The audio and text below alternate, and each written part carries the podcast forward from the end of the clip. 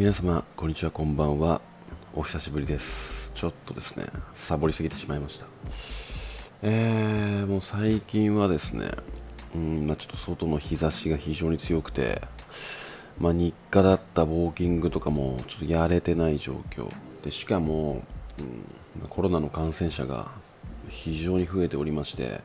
まあ、職場もねちょっと、ま、言うたら壊滅寸前状態なんですけどもまあなんとかね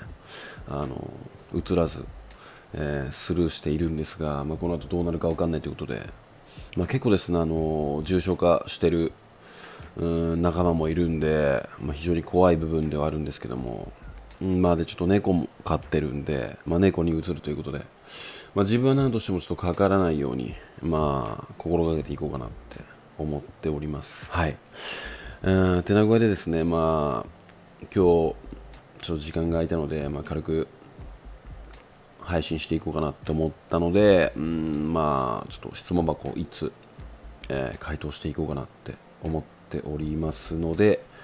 まあ、最後までお聞きいただけると嬉しいです。はい。えー、ではですね、早速質問箱の方を読み上げていきたいと思います。元彼に不誠実なことをされて別れたのですが、元彼に元彼へ憎しみや怒りの気持ちが治らず苦しいです。理想はもう関係のない人なので無になりたいです。彼のしたことを許さないと私の気持ちもずっと疲弊したままでしょうか。私がこうなってる間も向こうは楽しくやってると思うと虚しいです。というようなご質問をいただきました。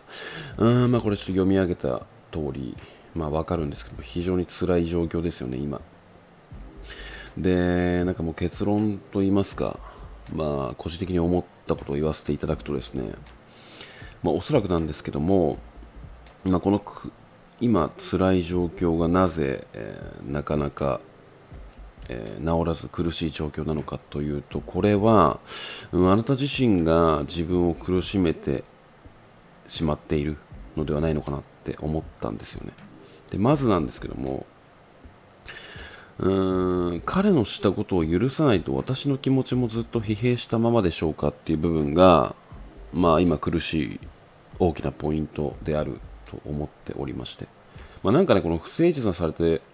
えー、別れたっていうものは、まあ、浮気なのか、まあ、どういうふうに裏切られたのか、ちょっとよくわからないんですけども、まあ、何が原因でね。そうここはわからないんですが、まあ、ここに対して、まあ、憎しみや怒りの気持ちが湧いてるってことは、まあ、相当なことをされてきてしまったのかと。で、まあ、自分が、まあ、愛した好きな男に、まあ、こういうことされたんだから、まあ、ショックでなかなかうーん、まあ、この付き合う前の、うん、真っ平らな、まあ、安定感のあるメンタルを取り戻すっていうことは、まあ、非常に難しいと思うんですよね、まあ、なのでうんまあなんかもう素直にいや本当にあいつ腹立つなみたいな。あの素直な怒りをそのまま吐き出していく時期なんじゃないのかなって思うんですけども、うん、おそらくあなたは、まあ、この素直に吐き出している感情というか、まあ、今この時期にいる自分に対して許せないんじゃないのかなって思うんですよね。受け入れられない。こんなあの性格の悪い自分を押せないような状況になっているからこそこれはまあ彼を好きだった時期もあるんだし素直にうん許した方のがこの今辛い感情は治るんじゃないのかなって思っていて彼を許すっていう方向にシフトしているからこそ辛いんじゃないのかなって思うんですけども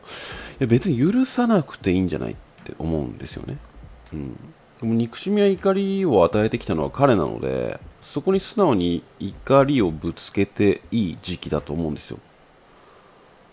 うん、変になんか偽善しゃぶったりそういう風にしてしまうとねより辛くなってうんなんか素直にその負の感情を流せばいいものをあなた自身でなんか詰まらせてしまってるんじゃないかなって思うんですよね。そこ詰まらせているからこそ負の感情がたまりにたまってって溢れ出てきている状態だからまあなかなか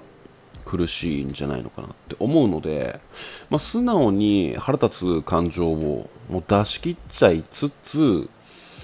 まあ、新たな出会い、まあ、とっととなんか新規の相手を見つけた方がいいんじゃないのかなって思うんですよ。うん、見つければそこに感情もそれていきますし、まあなんかこんなに、こんなにいい男が世の中にいたのに、まああんな男に対してなんか許そうとしたり、苦しい思いをさせられてた自分バカバカしいなって思って、まあ、棚卸ししていくことが、まあ、一番いいんじゃないのかなって思いますね。だからそのね、最後に私がこうなってる間も向こうは楽しくやってると思うと虚しいですって書かれているので、まあなんかね、そこまで裏切ってきた相手に対してぐちぐち考えていることもなんか生産性がないし効率も悪いしまあなんかこの状態のまんまねずっと感情を詰まらせていると、まあ、時間ももったいないですし、まあ、ずっと苦しいまんまっていうよりもより苦しさが増していくと思うんですよ、まあ、なのでそのようにうんまあなんか相手を素直に許そうとかなんかそういうふうに思わなくていいと思うんですよね、まあ、辛い自分は、まあ、辛い自分というか、まあ、辛い感情苦しい感情とか怒りとかそういう憎しみとかってまあ、っすぐ真っ平らに、うん、流していく。ということが、まあ、一番最適なまあなんか感情の棚卸しというんですかね、まあ、そういうふうに整理していけばいいんじゃないのかなって個人的には思いました。はい。えー、てな具合でですねちょっと久々のスタイフ配信になるんですけども本日はこの辺で終わりにしたいと思いますまたちょっと時間が空いた時にでもあればまたアップしていこうかなと思いますので、まあ、その時に聞いていただけると嬉しいです。はい。えー、てな具合で、えー、本日もですね、えー、最後までお聴きいただきましてありがとうございました。では、また。